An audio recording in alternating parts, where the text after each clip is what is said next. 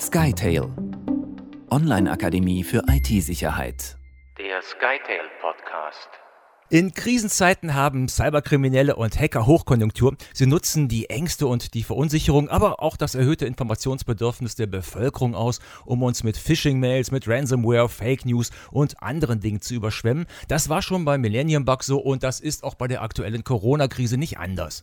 In unserem heutigen SkyTail-Podcast möchten wir Ihnen aufzeigen, was da gerade so an Fallen unterwegs ist und auch wo Vorsicht angesagt ist. Bei mir, beziehungsweise in seinem Homeoffice, ist wieder der Sicherheitsexperte Max Siegler Entwickler, Dozent und Leiter der SkyTail Online Academy for IT Security. Hallo Max. Hallo Matthias. Max, besonders das Informationsbedürfnis ist ja aktuell gerade besonders hoch. Da guckt man nach, welche neuen Bestimmungen gibt es, wo sind die Corona-Fallzahlen besonders hoch, was erwartet uns in Zukunft. Und das machen sich Kriminelle ja gerade zunutze. Ja, absolut, leider. Ähm, das ist auch in dem Sinne nichts Neues. Das war schon eigentlich immer so, dass äh, Kriminelle aktuelle Situationen ausnutzen. Mittlerweile hat das in diesem aktuellen Rahmen doch eine etwas geschmacklose, geschmacklosen Touch angenommen und ist auch ein sehr großes Ausmaß eben aufgrund dieser Krise, weil auch wirklich jeder betroffen ist. Es geht sogar so weit, dass äh, unsere Kommissionspräsidentin Ursula von der Leyen selbst jetzt auch schon auf Twitter davor warnt. Und ja, in dieser neuen Situation, wo viele jetzt auch im Homeoffice arbeiten, müssen sich auch alle erstmal so ein bisschen umgewöhnen. Natürlich ist für alle eine neue Situation. Man muss äh, noch mehr elektronisch kommunizieren und auch natürlich per E-Mail. Das wissen auch leider die Kriminellen und springen eben auf diesen Zug mit auf. Ne? Ja, man muss vor allen Dingen aufpassen, wenn man im Homeoffice ist, dass es ja nicht nur um die eigenen Daten, sondern auch um die Firmendaten geht. Ne?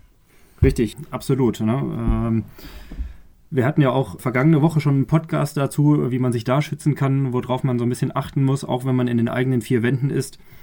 Und das Schlimme ist, ähm, dass die ganzen Kriminellen jetzt sich so viele verrückte äh, ja, Kampagnen, muss man fast sagen, ausgedacht haben, dass man sich davor schon gar nicht äh, ja, schützen kann, beziehungsweise dass es eben allgegenwärtig ist. Ne? Beispielsweise gibt es jetzt äh, die ersten Trojaner für Android-Handys, quasi als App getarnt.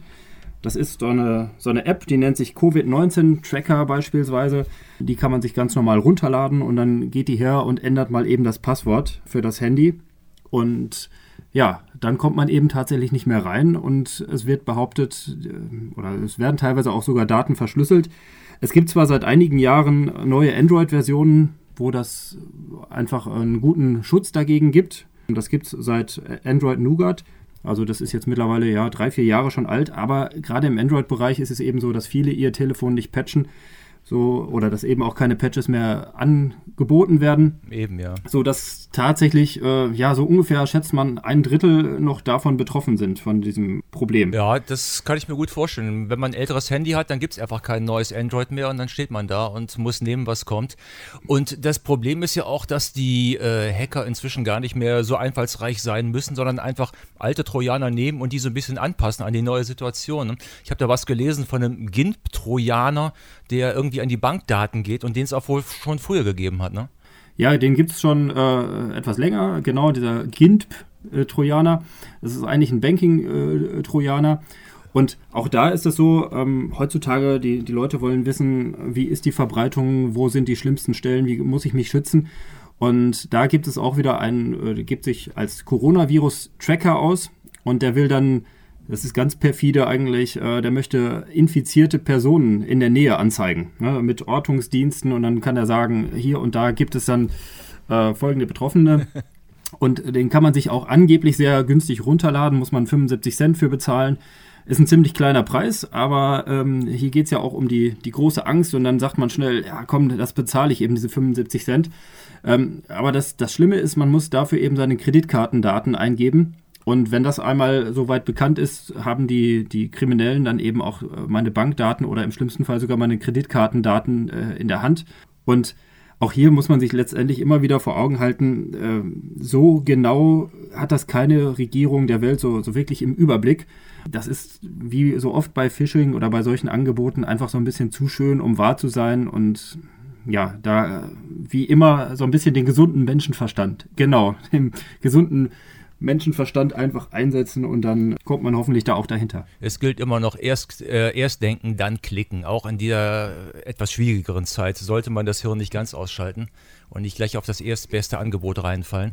Es ist auch nicht so einfach, weil diese Cyberkriminellen ja auch immer besser werden. Also es sind ja auch inzwischen Mails unterwegs, die tatsächlich absolut echt aussehen. Ich habe mal so ein Ding von der Sparkasse in die Hände gekriegt, wo ich auch erst dachte, ja, das ist mal eine Sparkasse.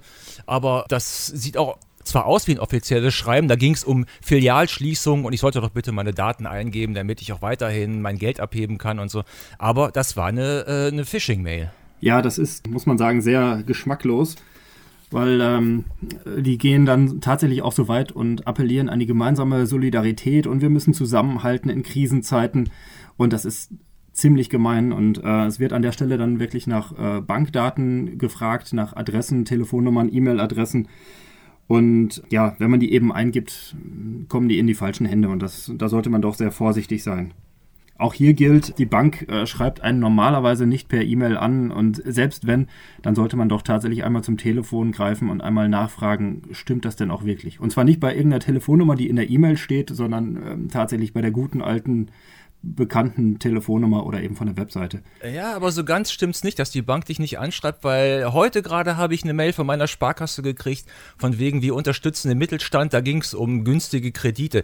Man sollte auch nichts eingeben, die haben nichts verlangt, das war nur Information, aber da haben die schon geschrieben jetzt. Also gerade in heutigen Zeiten sind einige Mails mehr unterwegs als sonst. Man sollte sich nicht darauf verlassen, dass wirklich alles falsch ist, aber man sollte, wie du richtig sagtest, anrufen, nachfragen und zwar bei der Nummer, die man selber hat, die auf der Visitenkarte deines Beraters steht und nicht irgendwelche Nummern, die man im, im Netz gefunden hat. Da hast du völlig recht. Ja, insbesondere wenn es um solche Angebote geht, äh, wo man dann einfach so ein bisschen misstrauisch werden sollte. Auch Kredite, ja, wäre ich auch vorsichtig. Klar ist das auch äh, gerade in den Nachrichten immer wieder, dass es da günstige Kredite gibt, auch sehr, sehr schnell. Aber nichtsdestotrotz, am Ende muss man sowieso mit einer Person darüber sprechen. Eben. In diesem Schreiben war aber auch jetzt kein Angebot und kein Klicken Sie hier oder sonst irgendwas. Das war eine reine Information.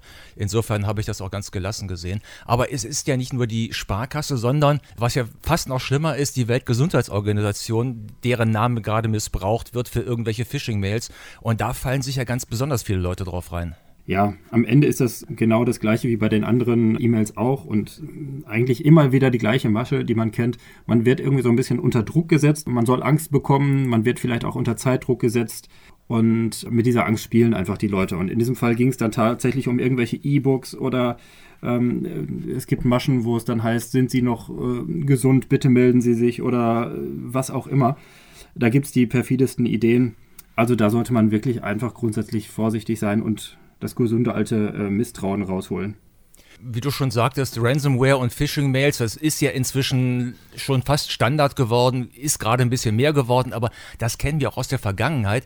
Was jetzt aber gerade so ein kleiner neuer Faktor noch mit dabei ist, ist, dass die Kriminellen nun auch den Mangel an Versorgungsgütern, so Schutzmasken und Desinfektionsmittel und äh, alles, was gerade fehlt, für ihre Zwecke ausnutzen, durch zum Beispiel Fake-Shops. Ne? Da kann man schnell drauf reinfallen. Ja, als hätten wir nicht genügend Probleme. Ähm kommen tatsächlich die, die Kriminellen auch, machen vor diesem Bereich auch absolut keinen Halt.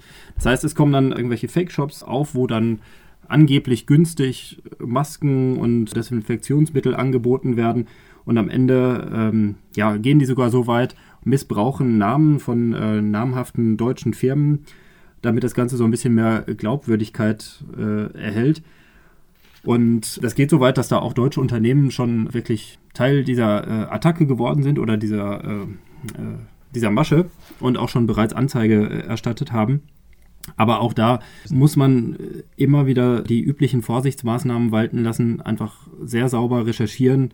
Wenn ich wirklich tatsächlich etwas bestellen muss, ich bin jetzt in der Lage, ich bin vielleicht eine, eine Arztpraxis oder Physiotherapeut oder was auch immer und ich bin wirklich auf der Suche nach solchen Dingen, gut zu recherchieren, was ist das für ein Shop, vielleicht nochmal eine zweite Quelle hinzuzuziehen, ähm, Handelsregister, die Webseite von der Firma und möglichst sich abzusichern, bevor ich da auf irgendwelche E-Mail-Links klicke und auf, auf sowas hereinfalle.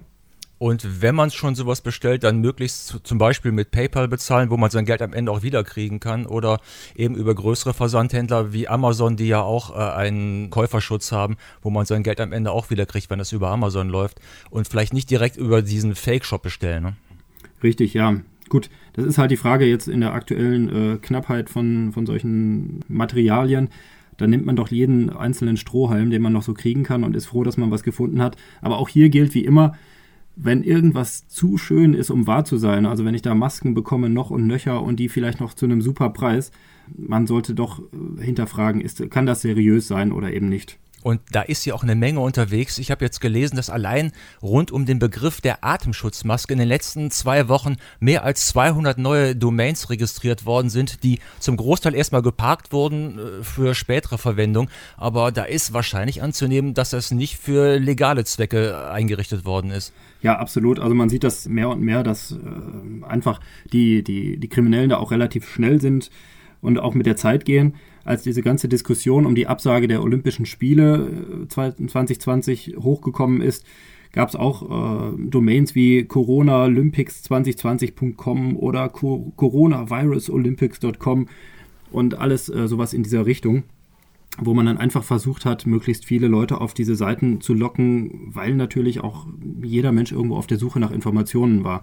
Hier gilt natürlich jetzt gerade, gut, das gilt grundsätzlich in dieser Krise, einfach auf die offiziellen Quellen vertrauen, die man so eben kennt, die offiziellen Nachrichtenportale und von da aus die Links weiter befolgen. Richtig. Ähm, was noch momentan hier rumgeht, sind äh, Fake News auf, äh, auf WhatsApp, auf den sozialen Netzwerken. Da sind Kettenbriefe unterwegs und so. Bedeuten die auch eine Gefahr oder sind die einfach nur unschön und nervig? Ja, ziemlich nervig. Ich habe die Dinger auch schon äh, bekommen, noch und nöcher, einfach WhatsApp-Kettenbriefe, wo es dann heißt, stell doch mal eine Kerze ins Fenster, beziehungsweise in dein äh, Profilbildchen. Und dann heißt es, ähnlich wie bei anderen Kettenbriefen auch, das ist ein urheberrechtlich geschütztes Bild. Da kannst du eine Abmahnung für bekommen und darüber wird dann Geld gemacht. Ob das jetzt wirklich so stimmt, ich weiß es nicht. Ähm, das muss man auch tatsächlich erstmal nachvollziehen können und ob man jemanden verklagen kann, nur weil er so ein kleines Kerzenbild mit einem, mit einem Text drauf irgendwo reingepackt hat. Ich weiß es nicht. Aber auf jeden Fall ist es tatsächlich äh, nervig und man sieht, es geht sogar bis dahin. Und wenn man dann noch ein Schrittchen weiter denkt, äh, merkt man auch, dass nicht nur ähm, WhatsApp als Medium oder E-Mail und Browser angegriffen werden, sondern das Ganze verlagert sich auch weiter in Richtung Telefon bis hin zum, zum Hausbesuch eigentlich, muss man heutzutage ja. sagen. Da kommen falsche Ärzte und falsche Handwerker an die Haustür und sagen, wir müssen ihre Wohnung testen oder wir müssen sie, sie testen auf die Krankheit und so und halten gleich erstmal die Hand auf, was natürlich dann vollkommener Irrsinn ist, weil die äh, mit Corona gar nichts am Hut haben, sondern einfach nur das Geld wollen oder in deine Wohnung wollen und die erstmal nebenher ausräumen. Ne? Richtig, auch die Masche ist eigentlich nicht neu. Das ist nur so ein bisschen wieder ein neuer Aufhänger. Die Leute haben jetzt gerade Angst vor dem ganzen Thema und sagen, gut, ich lasse sie mal rein. Und während der eine dann das Opfer ablenkt, macht sich der andere auf dem Weg irgendwie und sagt, ich muss mal einmal zur Toilette oder was auch immer und durchsucht die Wohnung nach Geld oder anderen Wertgegenständen. Das ist alles nichts Neues, aber ja, ich sag mal eine Neuauflage der ganzen Geschichte. Ne, das gleiche gibt es auch mit dem Enkeltrick, auch sagen, der ja. ist uralt bekannt. ähm, der kommt eigentlich auch immer wieder vor in allerhand Neuauflagen, aber jetzt eben in diesem Kontext, ach liebe Oma, ich brauche doch jetzt gerade Geld für Behandlungskosten und so weiter. Ähm, ja, geschmacklos kann man nur sagen. Ja. Also die Gefahren lauern überall, aber wenn man ein bisschen aufmerksam ist und alles sich doppelt äh, überlegt und auch äh, hinterfragt und absichert, dann sollte man eigentlich auch weiterhin auf der sicheren Seite sein. Die Gefahren sind nicht neu, die sind bekannt, haben jetzt nur eine neue Dimension und einen anderen Namen bekommen. Auch wenn man Sorgen und Ängste hat, äh, soll man aber nicht vorschnell handeln, sondern wirklich den Kopf eingeschaltet lassen. Das ist, glaube ich, unser Fazit heute. Ja, absolut. Gut, Max, haben wir das auch geklärt für heute. Dann würde ich sagen, an alle Zuhörer, bleibt gesund, bleibt vorsichtig und dir, Max, weiterhin einen schönen Tag. Danke, das wünsche ich dir auch. Skytail, Online-Akademie für IT-Sicherheit.